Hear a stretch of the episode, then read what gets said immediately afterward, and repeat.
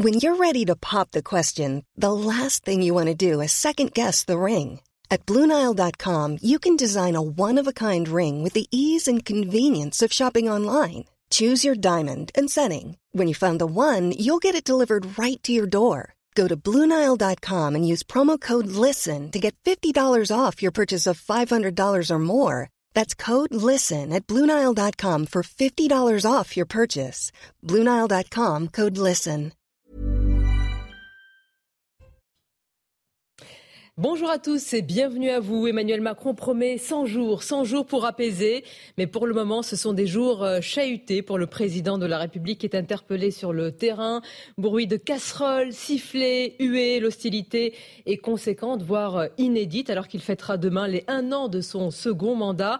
Alors le lien est-il définitivement rompu avec les Français? Deux invités ce dimanche pour en parler et pour analyser la situation politique et sociale à partir de 10h30. Ce sera la directrice de la Fondation IFRAP, Agnès Verdier-Molinier, auteur du livre Où va notre argent? Et dès à présent, on est ravi d'accueillir l'éditorialiste et écrivain France-Olivier Gisbert. Bonjour à vous. Bonjour. Auteur euh, de La Belle Époque, Histoire intime de la Ve République, une trilogie à paraître le troisième tome en novembre. Et pour vous interroger, France-Olivier Gisbert, je suis entouré de mes camarades. Stéphane Dupont, bonjour Stéphane. Bonjour. Les échos, bien sûr. Et Mathieu Bocoté, bonjour à vous Mathieu. Bonjour.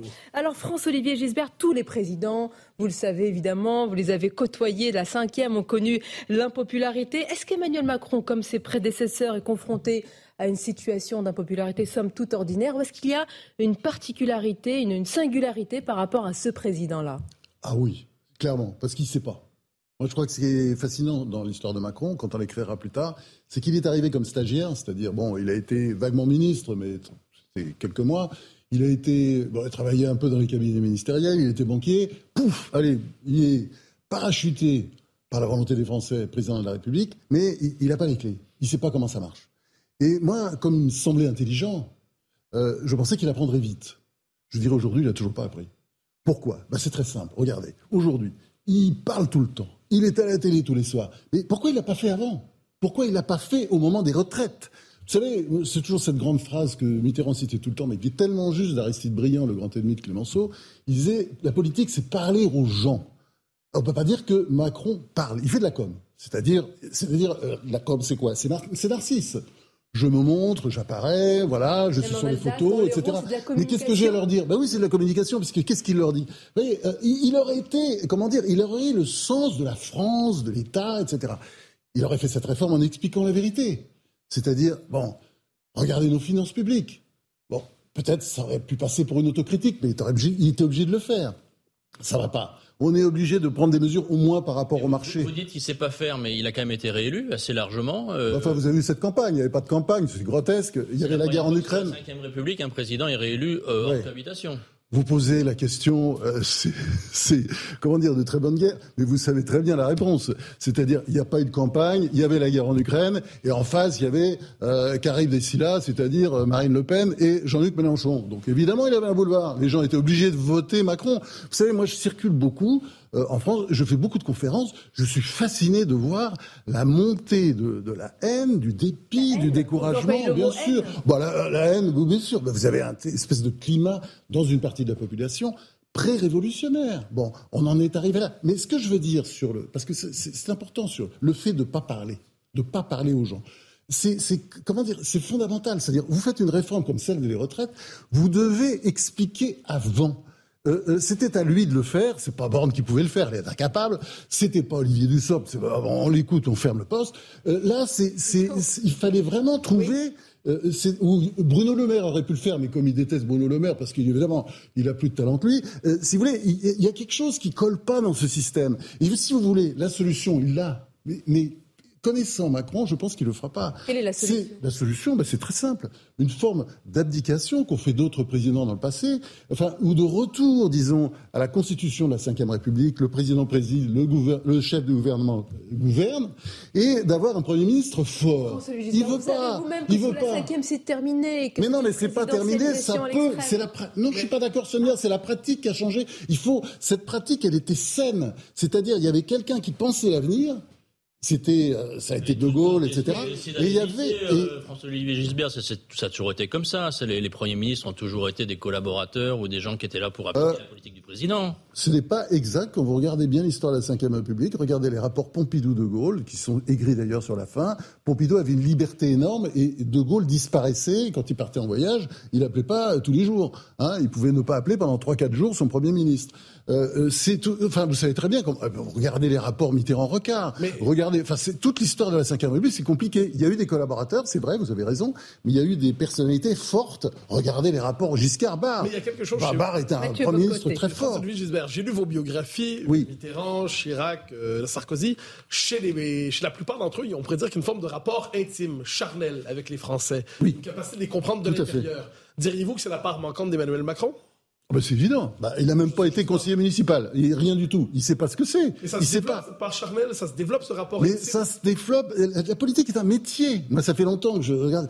Évidemment, euh, c'est très bien. Dans les, on fait des articles dans les journaux pour dire on est contre la politique professionnelle. Mais c'est pas vrai. C'est un métier. Ça s'apprend. C'est violent. C'est très violent la politique. Moi, j'ai beaucoup d'admiration pour les politiques quand ils font vraiment leur travail, ce qui est assez rare quand même. Vous avez des grands-mères qu'on ne peut qu'admirer parce qu'ils font un travail admirable. Je pense à Gérard Collomb, par exemple, l'ancien maire de Lyon. C'est un type absolument merveilleux, euh, extraordinaire. Le, le, Alain Juppé, ce qu'il a fait à Bordeaux, Christian Estrosi, ce qu'il fait à Nice. bon, il y a, Et pourquoi des grands toutes ces personnalités que vous citez auraient davantage le sens de la France qu'un Emmanuel Macron qui est arrivé, comme vous le dites, par la volonté des Français, qui est là quand, même euh, depuis quelques années. Et malgré tout, même s'il s'est fait réélire dans certaines conditions, ça reste une prouesse. Et vous-même, dans quelques années, quand vous en parlerez, François-Olivier Gisbert, vous noterez qu'il y a quand même eu quelque chose de particulier par rapport à ce président. Je suis d'accord, mais euh, euh très bonne avocate du diable, mais euh, j'ai le beau rôle, bien ça. Ce n'est pas le diable, ce n'est pas le diable, Emmanuel Macron. Mais quand même, reconnaissez qu'il a eu le cul bordé de nouilles comme on dit. C'est-à-dire que quand même l'affaire Fillon a réglé le problème. C'est-à-dire les juges ont décidé de massacrer le candidat Fillon, qui était évidemment celui qui était le mieux placé. Et du coup, et puis Hollande avait commis l'erreur de ne pas se présenter, et du coup, évidemment, il a eu euh, un boulevard devant lui. Euh, il y a eu un concours de circonstances j'ai pour lui. Mais attendez, je ne dis pas que c'est un nul. Je dis juste qu'il y a quelque chose qui cloche dans la personnalité, il y a trop de narcissisme, il y a l'incapacité à prendre, il y a l'incapacité à déléguer, ce qui est extrêmement bah, grave. Parce que même dans une PME, si vous avez un petit boulot, de, vous êtes plombier, vous êtes très content d'avoir un employé qui travaille mieux que vous et vous le. mais il n'est pas comme ça. Regardez son gouvernement. Regardez, il choisit. Enfin, plus les gens sont des ectoplasmes, mieux ça lui va. Alors, je sais pas, il y a trois qui ont réussi à survivre. Je sais pas comment. Bruno Le Maire. Euh, euh, Gabriel Attal et, Gérald Darmanin, on connaît les noms d'ailleurs, c'est que trois. Les autres, citez-moi les noms. Ben Regardez. Vous avez dit, il lui faudrait un Premier ministre fort pour incarner peut-être la part manquante de ce rapport avec les Français. Vous avez un nom à l'esprit Vous avez des, noms qui vous viennent à l'esprit? Il n'y a que ça. et, quoi, que doit-il représenter au-delà Il n'y a que ça. Attendez. D'abord, il faut voir une chose. quand, on, euh, quand on a un peu l'expérience de la Ve République, il y a quelque chose qui ne va pas non plus après l'élection. C'est-à-dire qu'il est battu. Il n'a pas de majorité. Un homme politique normal, il voit, c'est une nouvelle situation. Et donc la nouvelle situation, il faut trouver des, une solution. La solution, c'est évidemment de faire un gouvernement avec LR, bon, en maintenant son petit côté, euh, enfin, rassurant sa social-démocratie. Gisbert, avec l'épisode Catherine Vautrin, qui est très bien raconté dans le livre du journaliste Ludovic Vigan. Oui, excellent livre, Les 100 jours. Il a essayé, la, la majorité un peu à gauche euh, le temps, c'est finalement, il doit aller vers un choix contraint qui est celui d'Elisabeth Borne. Non, vous ne croyez pas à ce scénario Non, bien sûr, tout à fait, je connais tout à fait ça, mais je suis très gentil pour lui, parce que ça s'est pas passé comme ça. C'est pas sa bah, majorité. C'est deux, bah, c'est très bien, tout le monde le sait, c'est Richard Ferrand et Christophe Castaner qui a ensuite été battu, qui était, oui, un peu l'incarnation de l'aile gauche euh, de, la, de la Macronie, qui ont dit euh, tu peux pas faire ça, etc. Bon, très bien. Il s'est retourné, sans l'appeler d'ailleurs, je crois. Hein. Bon, ben, il a changé comme ça la vie. Mais on peut pas gouverner comme ça. C'est au jour le jour, à la godille. Oui, c'est une sorte de bateau sans qui, comme ça, qui avance, on ne sait pas, au gré des vents. Enfin, c'est cette histoire du en même temps. En même temps, c'est très simple. Ça permet de, vous savez, en même temps. La définition du en même temps, c'est je suis contre le nucléaire, il est contre le nucléaire, brusquement, paf, ça change, allez, je suis pour le nucléaire. voilà. Mais on ne peut pas gouverner comme ça. Les LR dont vous parlez, ils n'ont pas envie de venir au gouvernement, ils disent on ne veut pas monter sur le Titanic. Bah plus aujourd'hui. Mais là, je parle de après l'élection. Après l'élection, il y a un problème, on le gère. Euh, Mitterrand, quand il a été battu aussi, ça lui est arrivé, c'est le seul président sortant qui avait été battu comme ça aux législatives, on l'oublie toujours en 1988, il a fait semblant que ça se voit pas, il a rien dit, et il a magouillé. Mais il manquait quelques voix. C'était rien, trois, quatre voix. Là, c'est beaucoup plus. Alors, avec un tel tableau, François-Olivier Gisbert, est-ce que vous pensez qu'il a une capacité à rebondir Il se donne 100 jours pour retrouver un peu d'oxygène, pour apaiser? Est-ce que c'est véritablement dans, ses gènes, dans son ADN euh, Parce qu'apparemment, à vous écouter, euh, il ne peut pas changer. Il est ainsi. Alors, quand je dis ça, c'est évidemment toujours avec l'espoir secret. Moi, j'aime mon pays, j'aime la France, et je souhaite que euh, ça reparte. Évidemment, on ne va pas passer quatre ans comme ça, assister à cette espèce de, de tir au pigeon. Enfin, c'est difficilement supportable. Mais euh, je, dis ça aussi parce que je souhaite euh, qu'il change. Mais c'est vrai qu'on commence à, se demander s'il il a même la capacité de changer. Il est tellement sûr.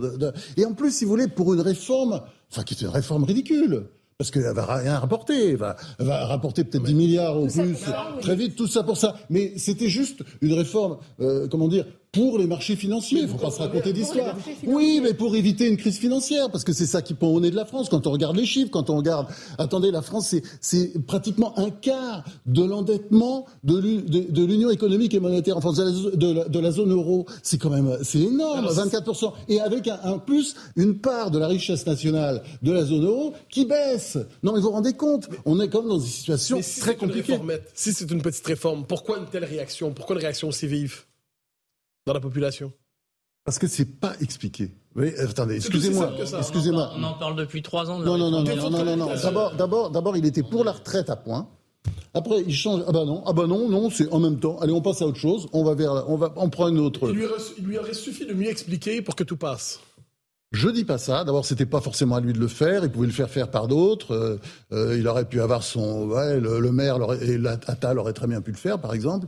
Euh, mais les faire apparaître le plus possible pour qu'il et puis lui sera arrivé derrière. Mais enfin, il pouvait pas rester comme ça complètement absent. je suis désolé, il a été. Il a tout filé à bord, qui est évidemment, elle est pas faite pour ça c'est une bonne technicienne, certainement, mais c'est pas une politique du tout. il faut des politiques dans des périodes difficiles comme l'est la France aujourd'hui. Il faut pas des technocrates, il faut des politiques. justement, on va continuer à en parler. On marque une courte pause. Où sont les politiques? Où sont-ils justement? Et justement, ces, femmes et ces hommes avec l'épaisseur euh, politique pour tenter un petit peu de réconcilier, vaste mot, euh, la France et de cicatriser toutes ces euh, fractures françaises. Une courte pause et on se retrouve sur Europe 1 et CNews.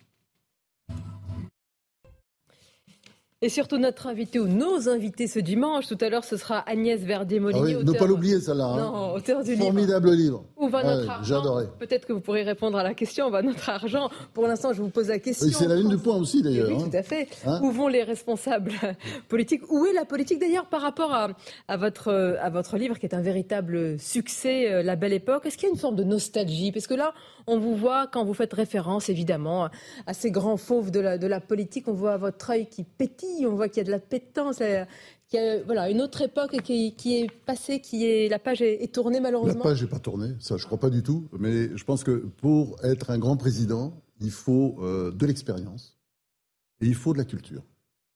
Et je pense que le problème de Macron aujourd'hui, c'est qu'il manque des deux. Il est intelligent, c'est ce que je crois, parfois j'en doute, mais je le crois.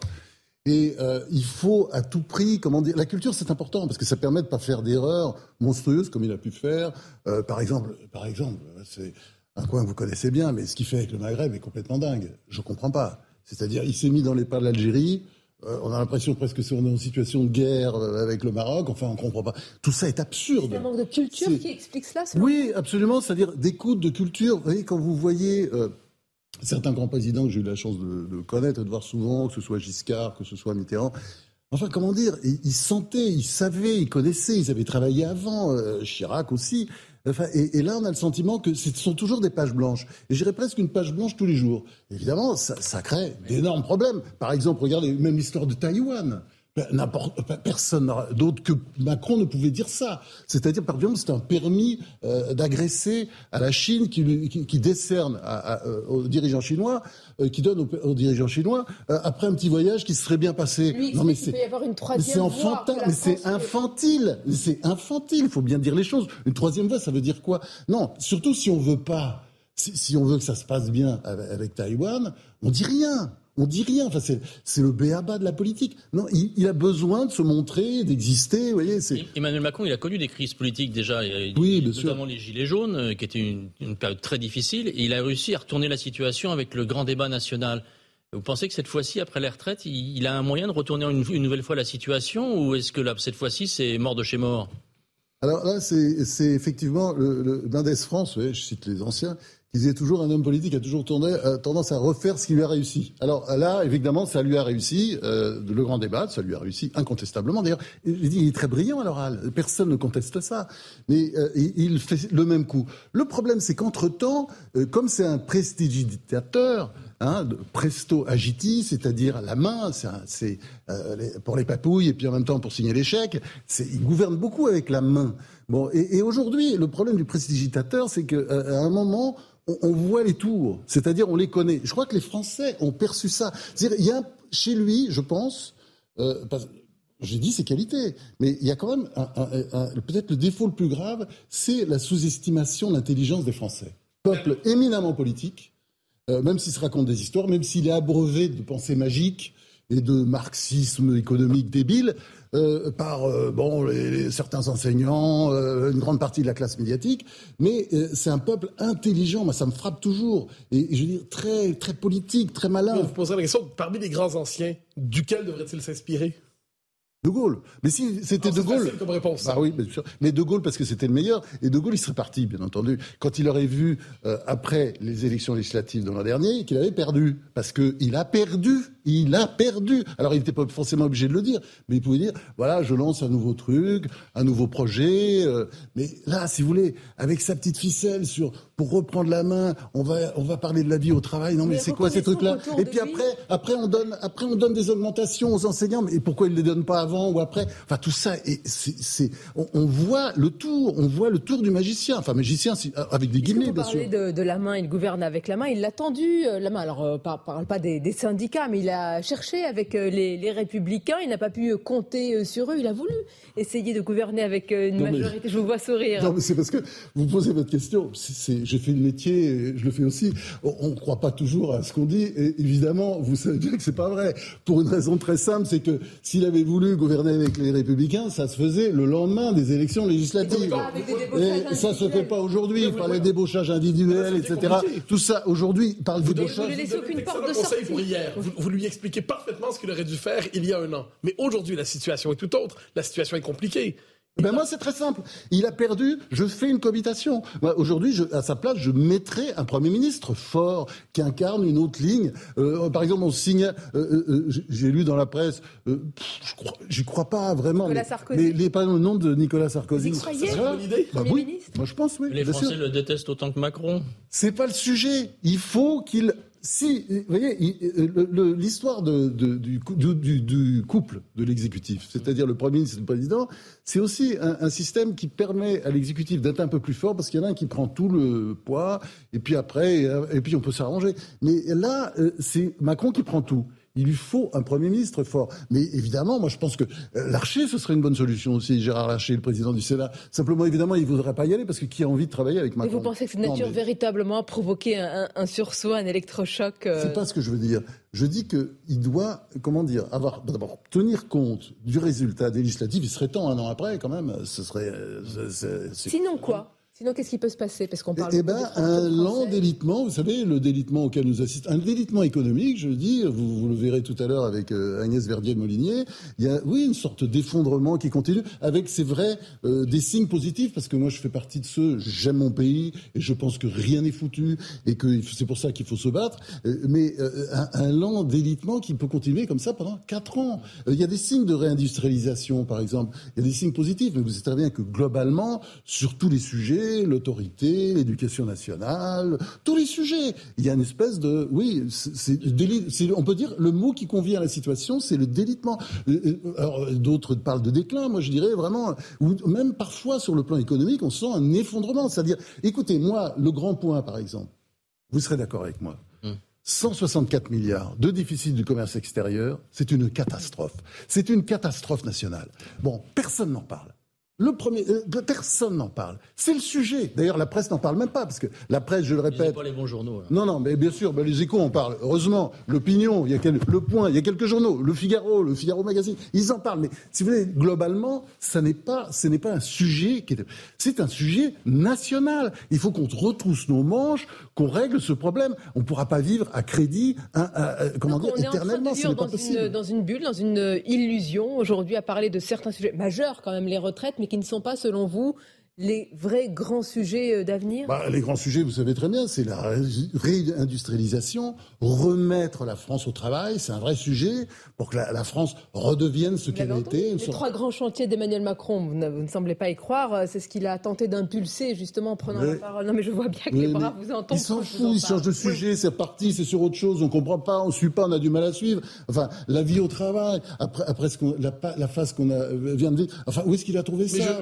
Brusquement, il devient écolo. Vous vous souvenez, pendant la campagne présidentielle, il fait un discours lunaire à Marseille complètement écolo. Mais on comprend pas. Je ne sais pas. on ne sait pas qui. On sait pas qui. je ne comprends pas. vous, si je peux me permettre. Parce que je cherche votre cap. Vous dites Gérard Larcher. imaginons, on sera Premier ministre de cohabitation. Attendez, je, ne suis pas Macron. J'ai bien compris, vous comprenez ma question. Vous me posez la question vous allez voir. Si, oui. Gérard Larcher, figure centriste de cohabitation consensuelle. Nicolas Sarkozy, figure énergique, plus clivante, plus polarisante. Fondamentalement, vous souhaitez un homme avant, avant de souhaiter une ligne?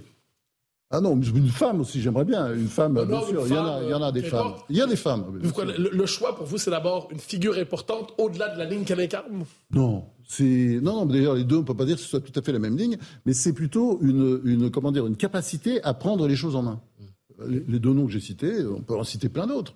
Il ne prendra pas leur invoquer parce que je pense qu'il y a une incompatibilité d'humeur très violente entre les deux, réciproque, etc. C'est impossible. Il ne prendra pas Bernard Cazeneuve euh, exactement pour les mêmes raisons, parce qu'on peut citer des gens de gauche aussi qui seraient tout à fait capables. Il aurait pu d'ailleurs essayer de trouver un mix avec, euh, euh, par exemple, après la présidentielle, et, enfin, et législative surtout, tirer les conclusions de son échec et faire une cohabitation avec un mix euh, je sais pas moi, Bruno Le Maire et Bernard Cazeneuve, c'est une solution. Vous voyez ce que je veux dire euh, Oui, oui, non, mais attendez, moi je refais son truc. Non, non, mais attendez, un peu d'expérience, ça aide. Alors, vous qui avez l'expérience, puisque vous avez écrit La Belle Époque, si vous deviez nommer l'époque que nous vivons aujourd'hui pour conclure euh, cette première partie, que diriez-vous? Quelle époque nous sommes en train de vivre par rapport à la Belle Époque?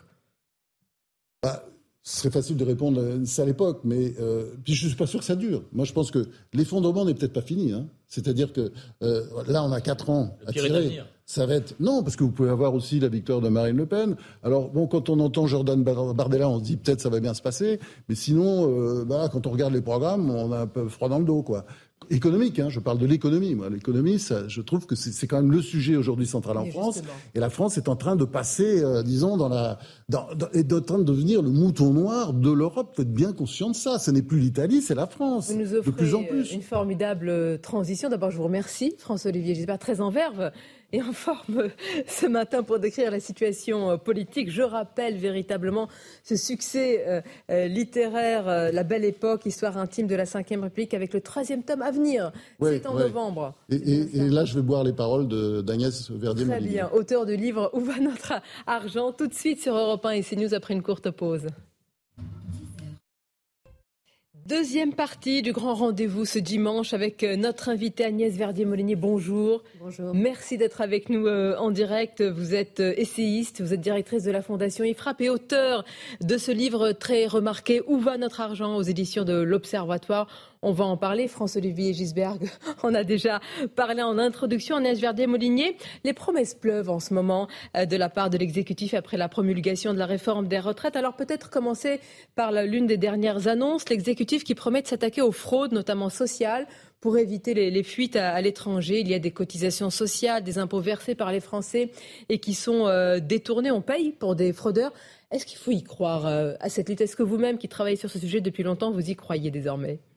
Écoutez, moi, c'est un sujet euh, que j'ai beaucoup abordé hein, dans nos travaux de la Fondation IFRAP. Dans mon livre, je fais une partie euh, sur ce sujet euh, qui s'appelle Et on paye aussi pour les fraudeurs.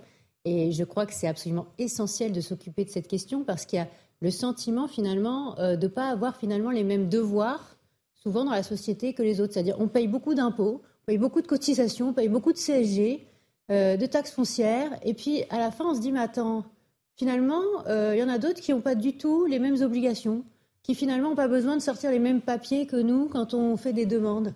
Là, euh, depuis que j'ai sorti ce livre, c'est incroyable le nombre de témoignages que j'ai de personnes qui travaillent à l'intérieur de la puissance publique et qui me disent qu'ils ont vu passer dans leur carrière des fraudes au minimum vieillesse, des personnes qui se font faire de faux, euh, euh, fausses attestations d'hébergement pendant dix ans en France, alors que parfois ils ont à peine habité en France, pour toucher le minimum vieillesse qui est payé par les Français.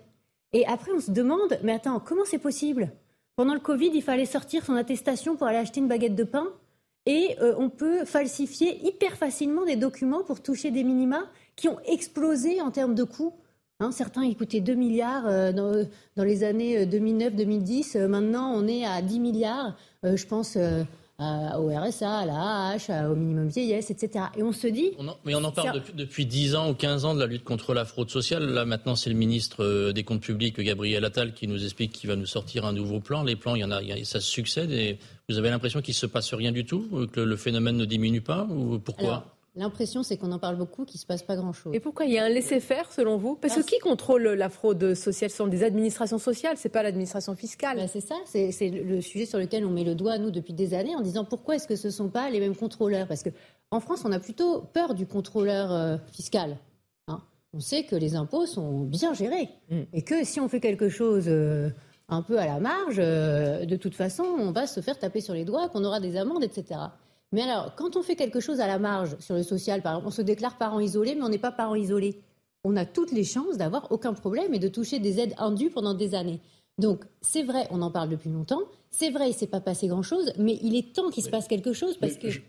Justement, le, si je me permets, le journaliste Alexandre Devecchio du Figaro dit souvent que le préalable pour toute réforme sérieuse, que ce soit les retraites ou autre chose, c'est la prise en charge de la fraude sociale, parce que si ce détour n'est pas pris, les Français ne donneront pas leur consentement aux prochaines réformes. Vous partagez ce diagnostic? Oui, je le partage, parce que j'ai vu que pendant la réforme des retraites, on me disait beaucoup, c'est toujours les mêmes qui font les efforts.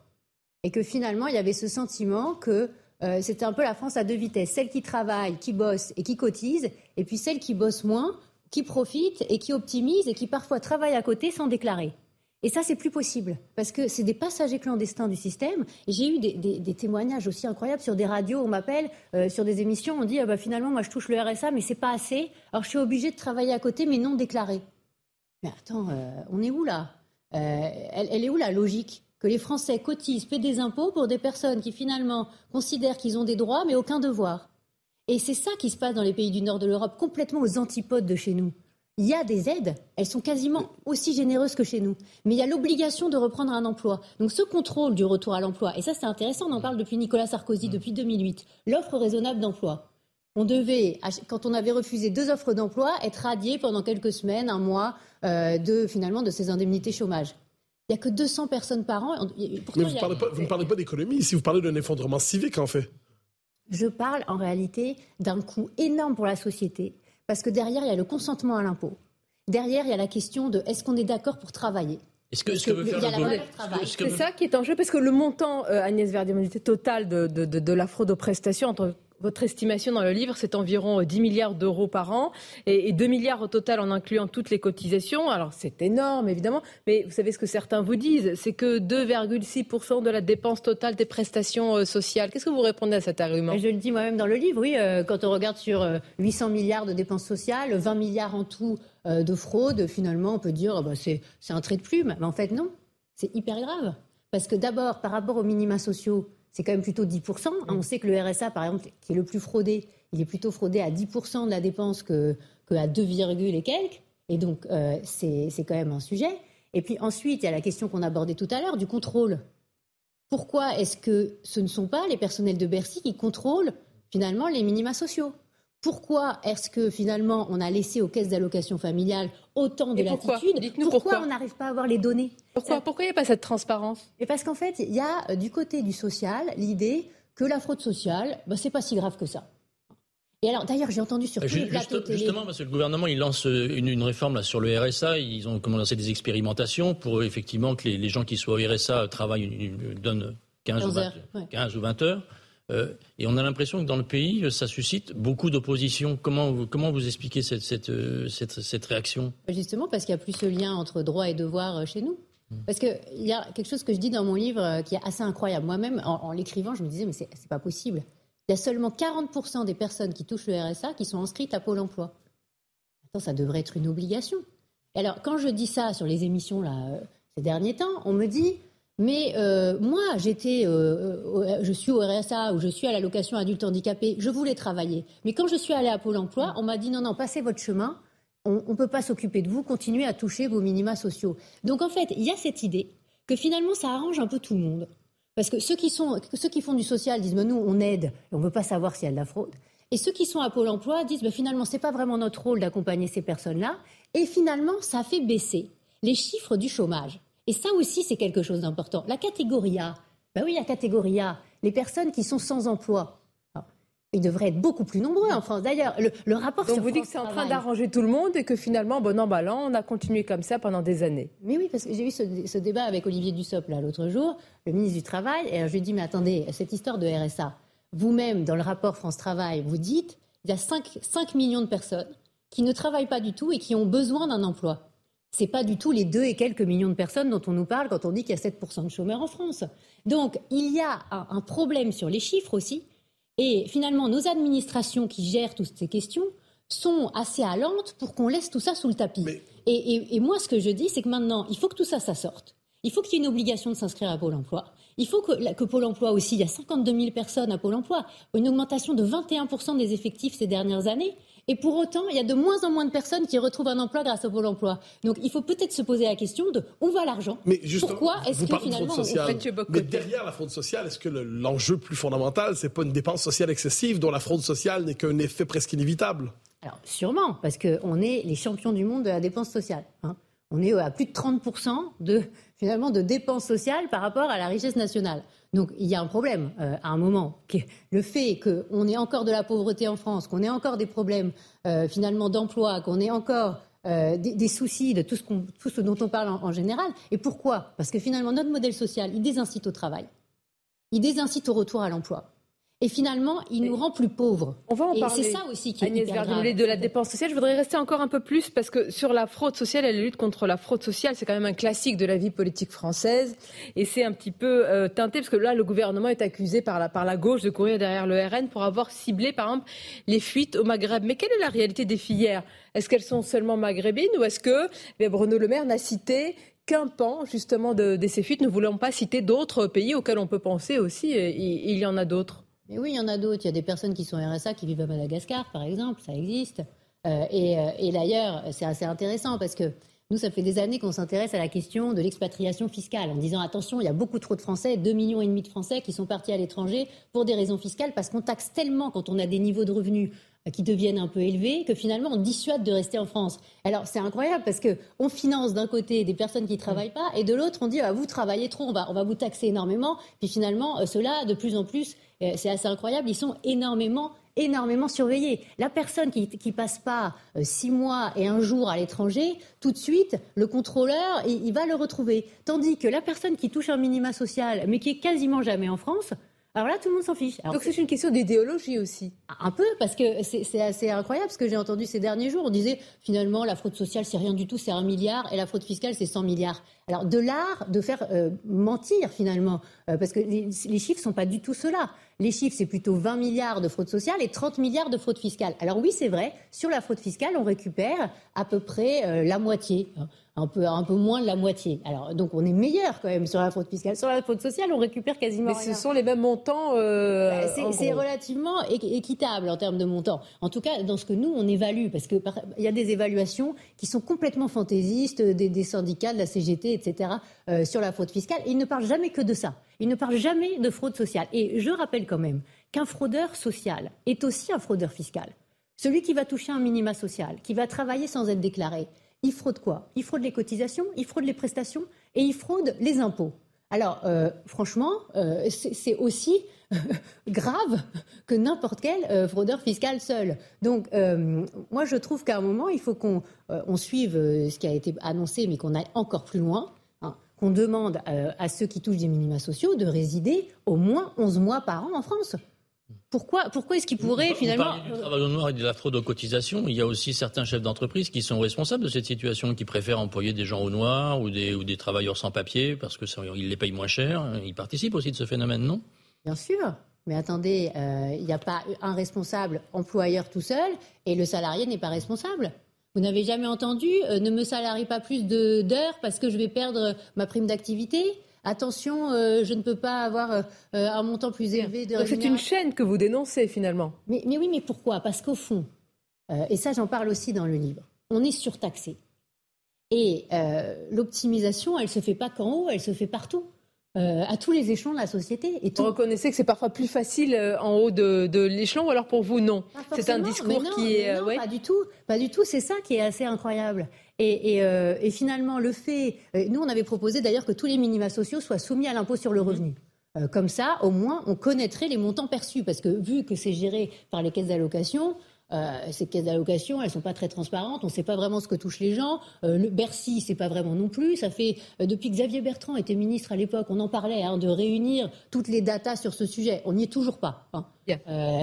donc, plus de dix ans après, rien n'a changé. Donc là, euh, sur ce sujet-là, euh, c'est vrai qu'il faut être aussi dur sur la fraude sociale que sur la fraude fiscale, parce qu'il en va aussi de la cohésion de la société. Justement, on va ne peut pas être hyper imposé et de l'autre côté financer des fuites partout dans le système. il en va de la cohésion sociale, dites-vous, Agnès Verdier-Molinier, pour ne pas continuer à aggraver justement les, fractures euh, françaises. Et il est vrai, puisque Mathieu Bocoté a parlé de la dépense, on va continuer à en parler, école, hôpital, transport. Pourquoi Est-ce que, eh bien pour le dire aussi euh, concrètement que votre livre, on n'en a pas pour notre argent, comme on dit tout de suite sur Europe 1 Bruno Le Maire le dit aussi maintenant. Tout à fait.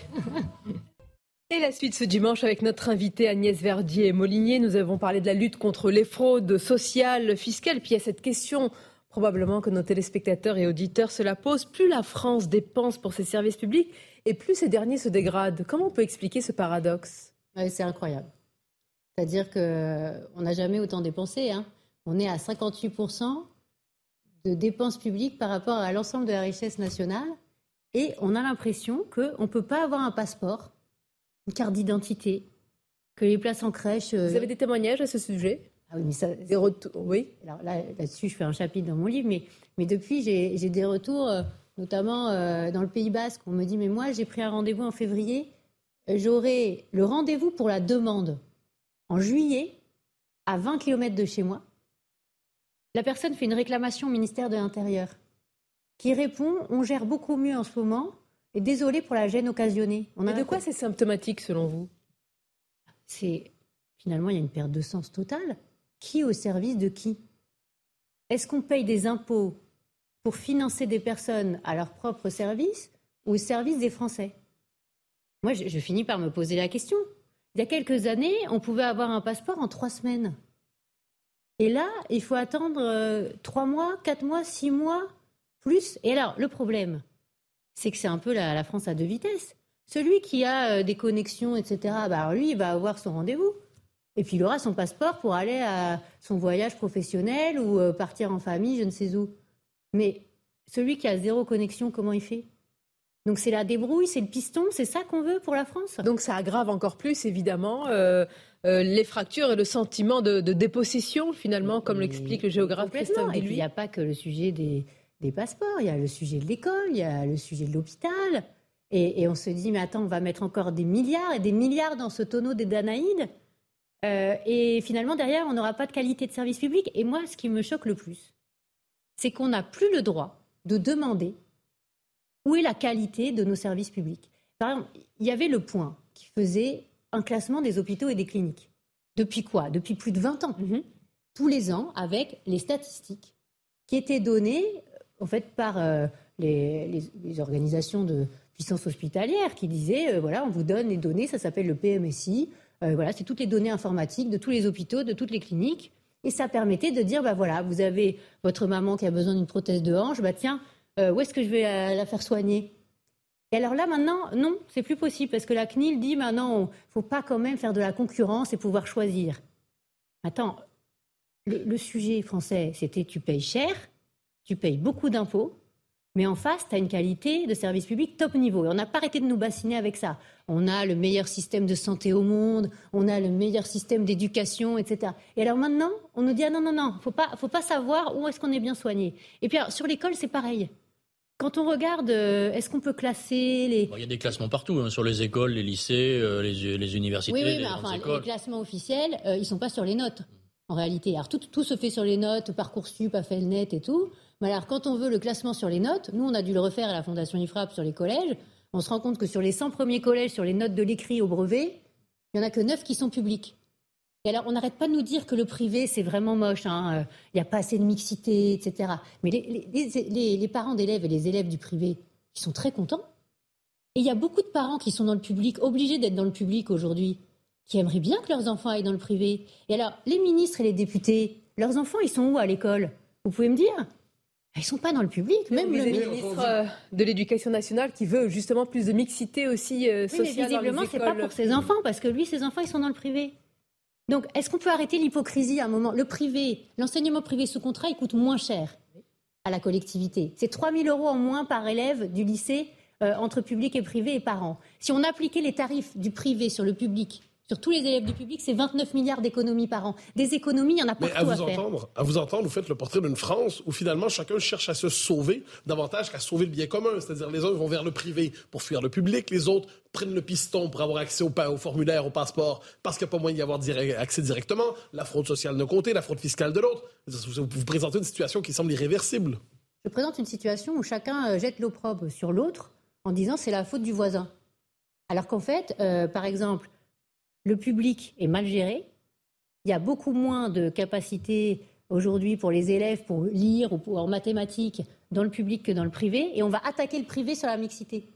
Donc c'est toujours je cache la misère et je, dis que c'est l'autre qui est responsable. alors comment on fait? Parce que là, vous décrivez une situation inversée. C'est comme si on marchait sur la tête, une inversion des, valeurs euh, finalement. Et vous dites, à juste raison, qu'il y a beaucoup plus... Enfin, on s'attache d'abord euh, aux droits et pas aux obligations que nous avons aussi, qui est le corollaire euh, des droits. Comment on inverse ça? C'est pas seulement par, par des chiffres et par des politiques publiques. là, c'est une mentalité. Il faut allumer la lumière. Mhm. Parce que si on ne sait pas, si on ne dit pas combien on dépense dans tel établissement, et quel est le résultat, la qualité derrière de l'enseignement? Si on ne dit pas, par exemple, sur les EHPAD, dans les collectivités locales, les taux d'absentéisme, ça devrait être marqué sur la porte. Hein? Le taux d'absentéisme moyen, le nombre de jours non travaillés pour absence par agent et par an. Vous voulez que ce soit affiché? Mais ce soit affiché. Et d'ailleurs, après le, scandale Orpea, qu'est-ce qui s'est passé? Ils ont dit on, mettra euh, sur chaque euh, maison de retraite, on donnera les taux d'absentéisme. Ils sont toujours pas publiés. Donc, est-ce qu'on peut dire les choses sur la productivité dans nos services publics? Non, Là, apparemment, vous répondez non, on ne peut pas les dire. Non, mais le président de la République dit qu'il y a un problème d'absence euh, et de non-remplacement des professeurs dans le public. Il promet que ce sera systématique désormais. D'abord, c'est dans le public, c'est pas dans le privé. Mhm.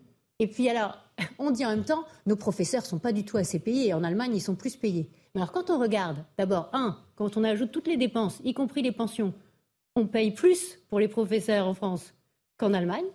Donc déjà, ça, euh, c'est pas tout à fait ce qu'on raconte, mais parce que les pensions des, enseignants publics, elles sont hyper chères par rapport aux enseignants allemands. On paye mieux à la retraite qu'en activité. Donc déjà, il faut peut-être se poser la question si c'est un gage derrière de qualité euh, de l'enseignement. Et puis l'enseignant allemand, il est obligé de faire des remplacements de ses collègues absents. Il est obligé de surveiller à la cantine. Il est obligé de surveiller en permanence les élèves. Il doit corriger les devoirs dans un bureau qui est sur place. Vous êtes en train de dire qu'on est des enfants gâtés en réalité et qu'on ne... En réalité, on dépense n'importe comment l'argent des Français. Et à un moment, et je crois que c'est maintenant, maintenant que l'argent magique s'est terminé, il va falloir ouvrir ce dossier et très vite. Alors, il y a une fenêtre pour vous, il y a une fenêtre historique qui se présente, c'est-à-dire il est, possible aujourd'hui de faire des grandes réformes que vous appelez depuis des années. Là, la crise de l'argent magique, la fin de l'argent magique rendrait possible les réformes que vous souhaitez. Là, le gouvernement nous dit qu'ils vont faire une revue de dépenses. Gabriel Attal dit les services publics se dégradent. Bruno Le Maire dit on n'en a pas pour notre argent. C'est peut-être le moment de se réveiller. Parce qu'en plus, on a besoin de sommes faramineuses pour se financer. Hein, on nous dit toujours l'État, c'est 270 milliards de besoins de financement annuel. Mais en fait, c'est plus parce qu'il n'y a pas que l'État. Il y a aussi l'ensemble des administrations publiques, de sécurité sociale, l'UNEDIC, etc., etc. Donc, il y a des besoins énormes et il y a des taux qui sont en train de monter de façon incroyable. On est à 3% sur la dette à 10 ans, là. Et les taux vont continuer de monter. Et la charge de la dette, là, le gouvernement nous dit dans le programme de stabilité qu'on va atteindre 71 milliards en 2027 sur l'État. Mais sur l'ensemble des administrations publiques, ce sera beaucoup plus. Donc Ce sera plus de 80 Ah, milliards. C'est en tous les cas maintenant qu'il faut le faire. Et pour conclure, Agnès Verdier-Molinier, le titre de votre livre, c'est Où va notre argent? Le temps que vous écriviez Le sursaut est enfin arrivé. Ça peut prendre combien de temps selon vous? Écoutez, je crois qu'on est vraiment à un tournant. Parce que pendant des années, on s'est endetté à taux négatif, c'était gratuit, c'était facile. Euh, Tout le monde poussait dans le sens de la dépense. Mais maintenant, on va se regarder dans la glace et on va se dire, euh, on ne peut plus continuer comme ça. Et je crois que ce sursaut, on peut y arriver. D'abord, il y a tout en France pour y arriver. Des entrepreneurs formidables, des gens formidables. Euh, il suffit de recréer cette cohésion et de dire maintenant, la fête est finie, on arrête de profiter, on arrête de gaspiller. Et je crois que tous les Français attendent que ça. Le, le dernier baromètre Paul de Louvrier, il dit quoi? Il dit que 8 Français sur 10 pensent qu'on pourrait faire mieux avec autant, voire avec moins d'argent public. Donc nos compatriotes, ils sont prêts. Eh bien, Ils en sont attendant le sursaut, ce- ils sont sursaut. prêts à voir si les responsables politiques le sont également. C'est la grande question notamment que vous posez. Merci Agnès Verdier-Molinier d'avoir été notre invitée ce matin, ce dimanche. Merci à mes camarades, évidemment, Stéphane et Mathieu. Restez avec nous. La suite de vos émissions à la fois sur Europe 1 et sur CNews. C'est tout de suite. À très bientôt. Bon dimanche à vous. Planning for your next trip? Elevate your travel style with Quince. Quince has all the jet setting essentials you'll want for your next getaway, like European linen, premium luggage options, buttery soft Italian leather bags, and so much more. And is all priced at 50 to 80% less than similar brands.